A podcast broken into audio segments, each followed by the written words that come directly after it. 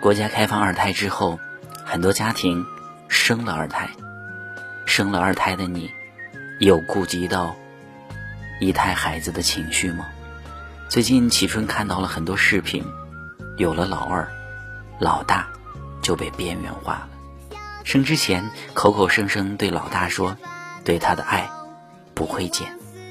一份爱放在一个人身上是百分之百，同样一份爱需要分在两个人的身上，就算是平均分配，也只剩下了百分之五十。你敢说，你还能对他的爱不变吗？